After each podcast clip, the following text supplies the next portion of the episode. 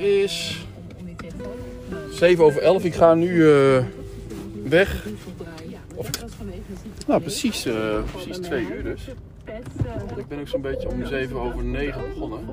Ja, en dit, probleem bestaat al heel lang, maar corona doet Blijf ik mij wel afvragen En of ik hier wel eh, Onbetaald kon parkeren. Nou, dus, steeds ruimer begrip is. want je kan ook in. Einde parkeerzone. Nou, ik ben benieuwd of, of er weer iets binnenkomt. Zou niet weten wat ik moet betalen. Volgens mij heb ik geluk gehad. Ik voel het gewoon. En anders weet ik dat ik hier was. Mm, nee, dan heb ik het op mijn scherm weer. Met navigatie. Prima. Waar ga ik nu naartoe? Het was een... ver- Nou, daar kom ik zo wel op. Een vreselijk mooi huis. En niet overdreven. Weet je wel, niet, niet, niet, niet, niet megalomaan groot. Het is een, ehm, ja, hoe zeg je dat? Appartementen. Uh, volgens mij moet gewoon rechtsaf. Ja. En dan zie ik wel. Het is aan de haven. En het is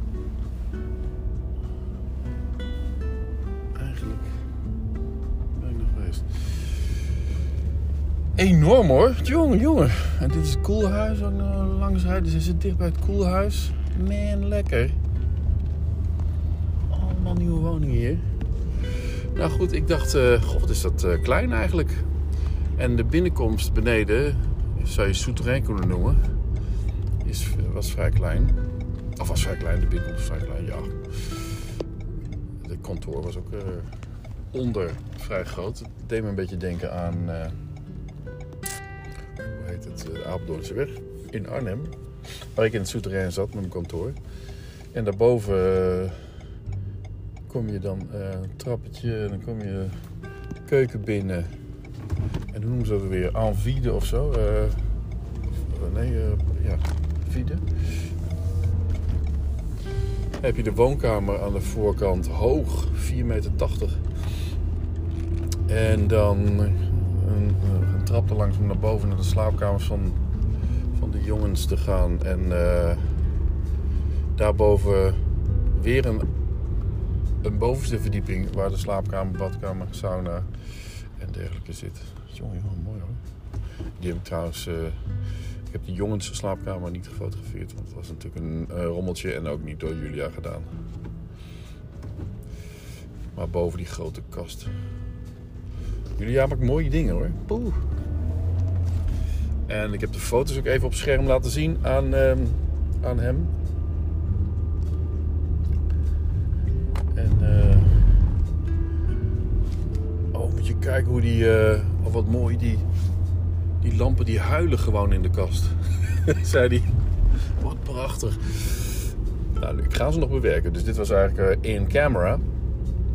Dus ik heb dan een opdrachtgever die, eh, of niet een opdrachtgever, maar een huiseigenaar die tevreden is over de foto's.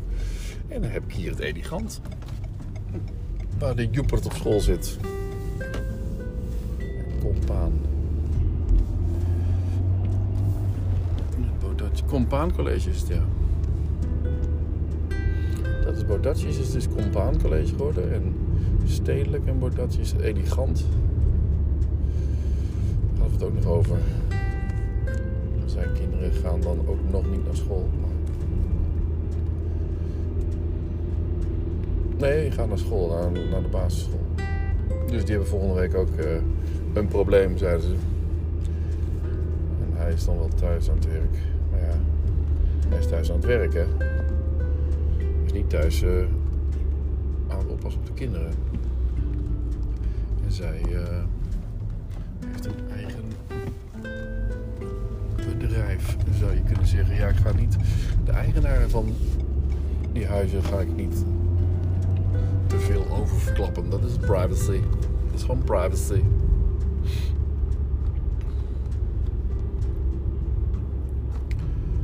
Net zoals op de site komt Woonhuis Zutphen. Dan weet je ook niet waar het is.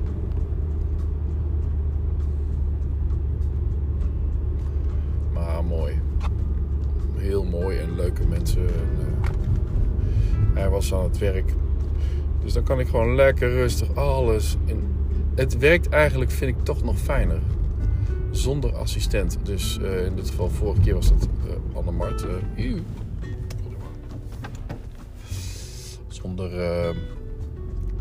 Met Arno Mart was ook prima. Maar je bent toch heel erg bezig met elkaar. En dat had ik ook met die stekgroep figuranten. Die dan mee gingen lopen voor, om figurant te zijn. Dat leidt af. Bij mij tenminste. Het kan ook uh, waarde toevoegen, maar bij mij leidt het af. Dus dan ben ik, ik ben heel erg aan het kijken, kijken van hoeken en, en lijnen. En, uh, en dat doe ik het liefst gewoon in rust. En natuurlijk het liefst ook gewoon alleen zonder dat een huiseigenaar er rondloopt. Want dan moet je ook telkens vragen of ze misschien even um, uit beeld kunnen en zo. Dat is gewoon vervelend om te vragen. In dit geval was hij gewoon op een gegeven moment een uur aan het werk. En om 11 uur uh, kwam, hij ook, uh, kwam hij ook weer de keuken in. Alles is open natuurlijk. Ik was het laatste shot aan het maken naar boven toe met de lampen die naar beneden hangen. Dan gaf ik een mooi effect. Maar in twee uur kun je toch mooie foto's maken. Allemaal enkele foto's, hè? Dus ik ga geen meerdere klek, Dat heeft absoluut geen zin. Dus alleen enkele foto's. Goed nakijken of alles goed, uh, goed in focus is. Beetje op F8, F5.6, F5.0. En op uh, sluitertijd 0,4 seconden, 1 dertigste, 1 vijftiende uit de hand 1 60ste. Als ik iets omhoog wilde, ook met zelfontspanner. Uh, met statief omhoog. En dan op 1 60ste ongeveer. Zo dan weer opdraaien. Nou, dat soort dingen. Ik heb alweer zin om ze te gaan bewerken. En ik weet dat ik mooie foto's heb gemaakt. Fijn. En toch, hè, is 20 mm ik sta de hoeken, het is een groot huis, ik sta de hoeken op te zoeken. Ik sta echt soms niet eens achter de camera. Maar kan ik nog wel het schermpje zien. En zet ik me op zelf ontspannen, heb alles bepaald. Maar sta zoveel mogelijk uit, in de diepste hoek sta ik dan te fotograferen. En uh, ja, dan mis ik wel een 16 mm. Bijvoorbeeld. Of mis ik so be it. Hè? Het, is, het is gewoon niet... Wat ik al zei, die 16 mm die zorgt er ook weer voor dat je vertekening krijgt. Of echt, echt vertekening krijgt als je op 16 mm fotografeert. En natuurlijk kun je dat altijd weer corrigeren in post. In Lightroom. Met, hoe heet het, transformatie geloof ik. En... Uh, En dan trekt hij dingen recht en eh, lijnen en uh, randen. Dan krijg je er waarschijnlijk wel iets meer op. Maar ik geloof niet dat het nou een bruikbaar beter beeld oplevert.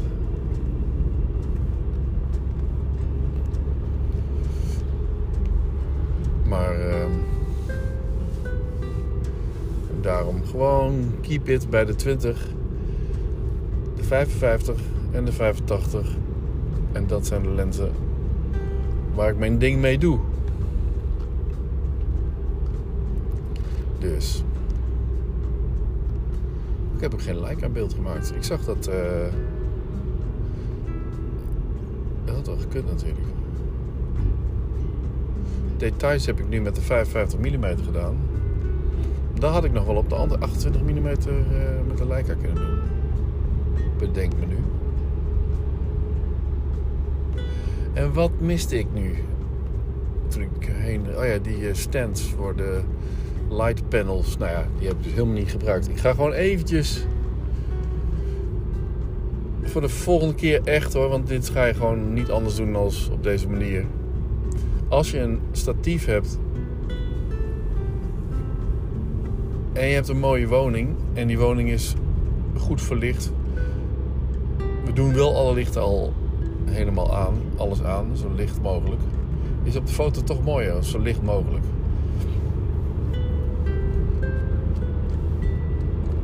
En dan heb je hem op de standaard staan. En dan kun je gewoon zoveel doen met je sluitertijd.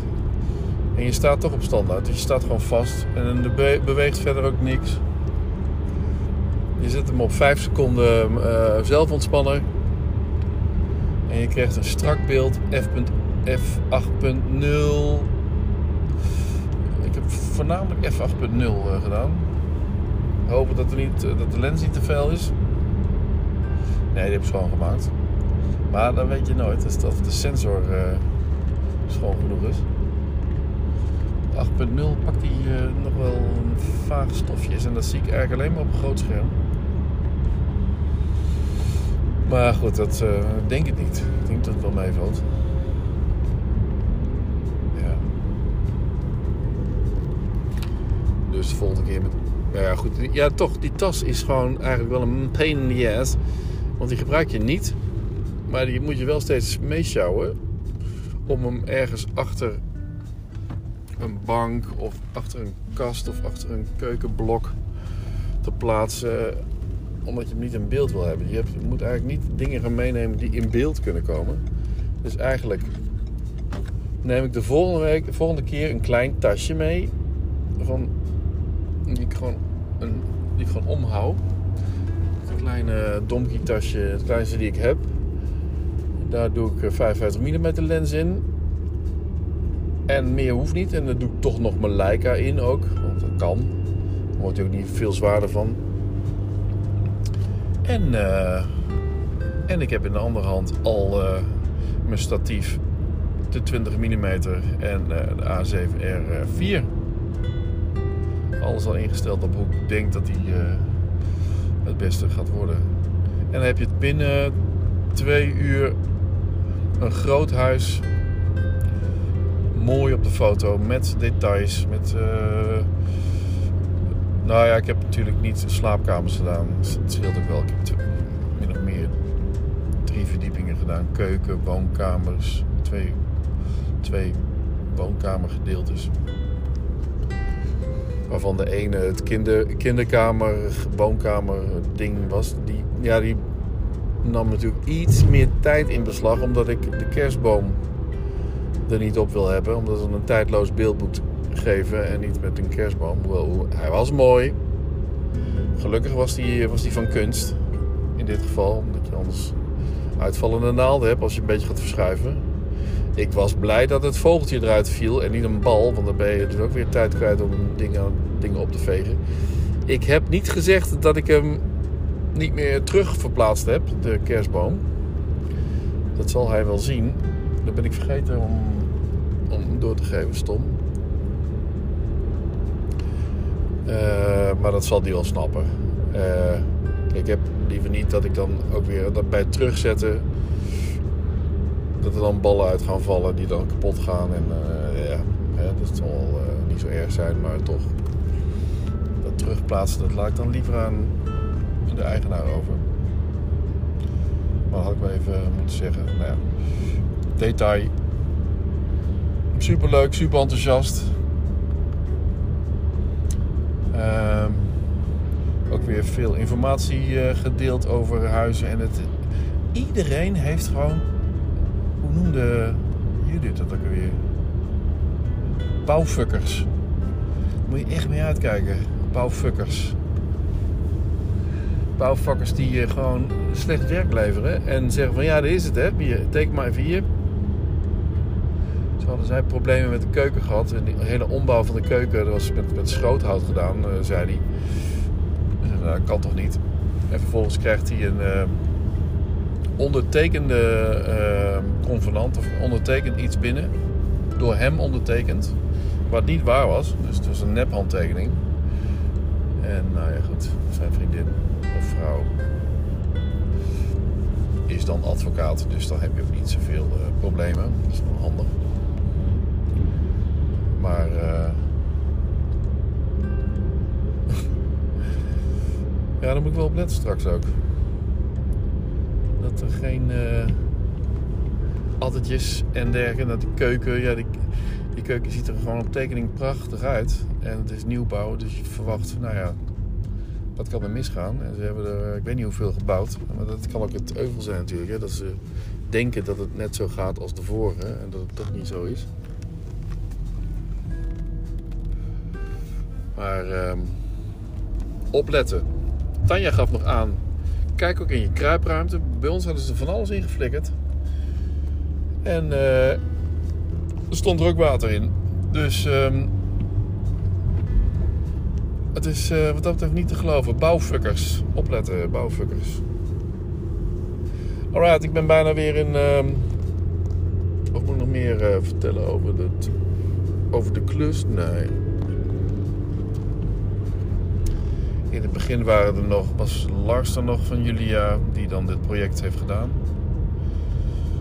En later kwam er nog een man binnen. Ik weet niet eh, wie dat was. Stelde zich ook niet voor. Keek mij ook niet aan. Vond ik wel heel opvallend. Maar ja, zo so be. Ik was bezig, dus eh, prima. Mensen zijn misschien soms een beetje onder de indruk van eigenaren met zo'n groot huis. En eh, worden dan iets. eh, gaan dan een, een, rol aannemen. Ik doe gewoon mijn werk. Lekker hoor, dit is lekker. Leuk. Hoewel ik Kenneth Watch daar gisteren dus hoorde toen ik op mijn loopje eh, langs de berken liep, langs het huis ook. Toen hoorde ik Kenneth zeggen. ehm, had hij het over focus, hè? grappig natuurlijk voor een fotograaf.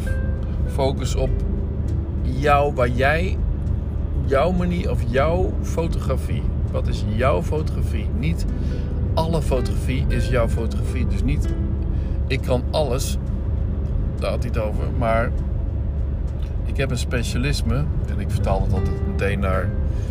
Ik zit lekker in mijn comfortzone hier. Waarom zou ik eruit gaan? En Kenneth had het ook. Die zegt: ja, als je ergens goed in bent, stick to it. En word daarin gewoon nog beter en de beste. En eh, dit is jouw ding. En ga niet. eh, nou ja, ik doe dus eigenlijk toch wat Kenneth niet zegt. Ik doe eigenlijk. eh, in dit geval wil ik gewoon leren. Zo. Ail Snijders zijn huis is ook behoorlijk kaal. kaal geworden. Ik ben benieuwd wat er nou. Helemaal leeg of zo. Kun je nou doorheen kijken? Ja, ik ga er ook niet snel langs rijden.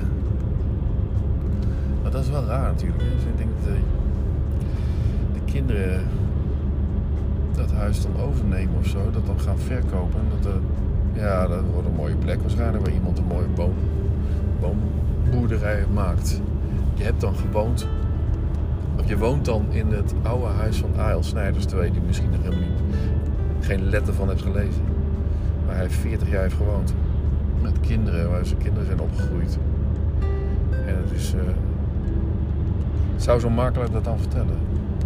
Ja, ik zou het eh verkoopwaardeverhogend vinden. Maar het ziet er wel een beetje triest uit. Sowieso had het wel een beetje een trieste aanblik. Maar dat paste wel bij de persoon. Beetje Hans Dorrestein-achtige wenkbrauwen en Hans Dorrestein eh, gemoed. Of tenminste, hij was wel vrolijk, maar eh, zachtaardig, laat ik het zo zeggen. Geen tierenlantijnen, geen groot ego. Mooie man. Ja. Hoe lang is dat geleden? Nog geen jaar, hè?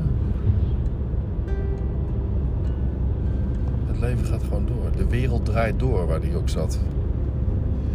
Toen met zijn nieuwe vrouw die ik gefotografeerd heb met mijn foto's bij de wereld draait door. Dat was wel leuk. Right.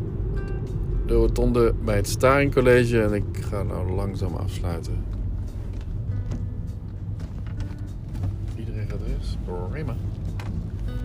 En dan ga ik hier ook rechts trouwens.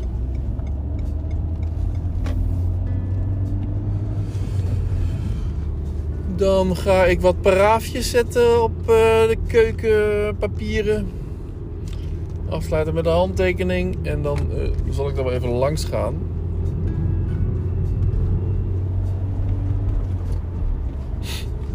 Dan lever ik het wel even af. En dan ga ik ook, eh, neem mijn pennetje wel mee voor het paraafje op de deuren. En er komen negen deuren in. Ik heb maar de standaard deuren erin gedaan. Dat kost niks. En ehm, voor, vooralsnog. Dus dat, en die kun je er altijd weer uithalen. Of tenminste, ik denk niet dat ik die dan uithaal. Het is natuurlijk beter en handiger. Want straks, waar moet je met die deuren weer naartoe? Dan heb je deuren en dan wil je andere deuren. Dus dan ga je andere deuren halen. Maar dan haal je die deur eruit. En dan neemt hij die deur mee. Misschien toch even goed om te kijken naar de deuren. Ik laat jullie voorgaan. Dus ik rem nu al af. Je ziet dat ik...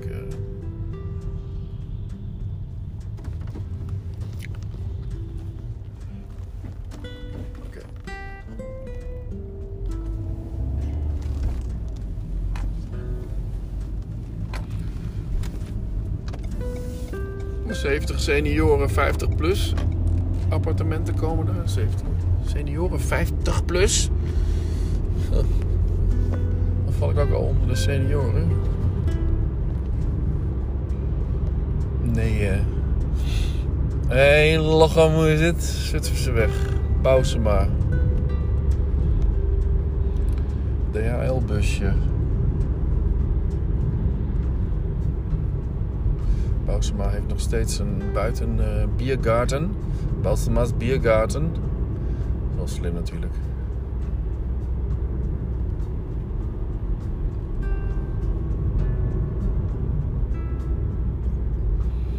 Joodse begraafplaats. Ik moet even kijken.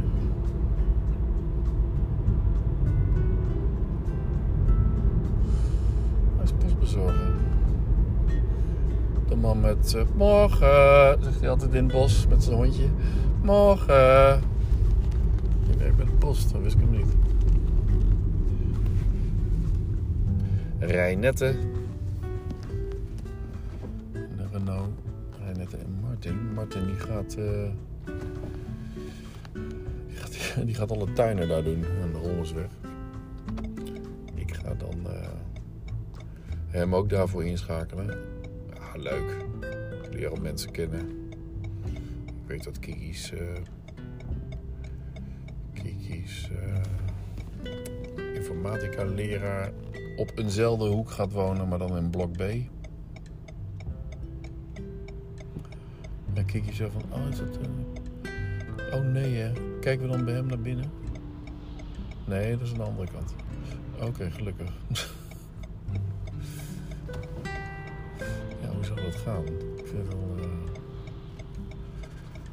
spannend op zich. Hoe, uh, het is een spannende periode in mijn leven. Het is geen. Uh, ik weet niet of ik daar nou mijn moment over wil gaan schrijven. Nee, dat doe ik zeker niet. Misschien volgend jaar. Als ik in een nieuw huis ga zitten. En kerst ga vieren met z'n allen. Bij mij. met iedereen natuurlijk. En met opa en oma heb ik, al, heb ik al afgesproken voor volgend jaar. Dan zit volgend jaar, want opa en oma gaan met Lotte, die dan in Nederland 21 december aankomt vanuit Finland, gaan ze door naar, met z'n drietjes naar Canada waarschijnlijk. En daar kerst vieren kon er wel eens de laatste kerst zijn, zei mijn vader. Altijd positief. Kon wel eens de laatste, kon er wel eens de laatste keer zijn. Nou, dat kan, maar dat denk ik niet. En daarom. Nou ja, het is wel een hele reis natuurlijk.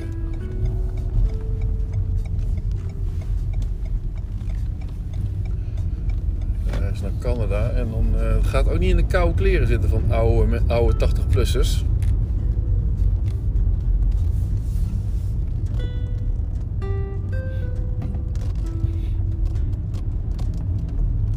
Dus dat kan inderdaad wel de laatste keer zijn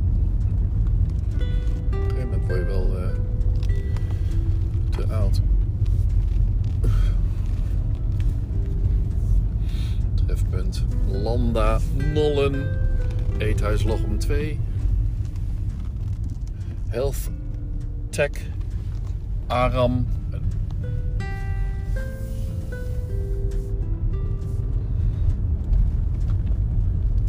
Met zijn schoon, met zijn zwager heet dat, schoonbroer. Half twaalf thuis. Nou, precies wat ik dacht. Is inderdaad van 9 tot 11.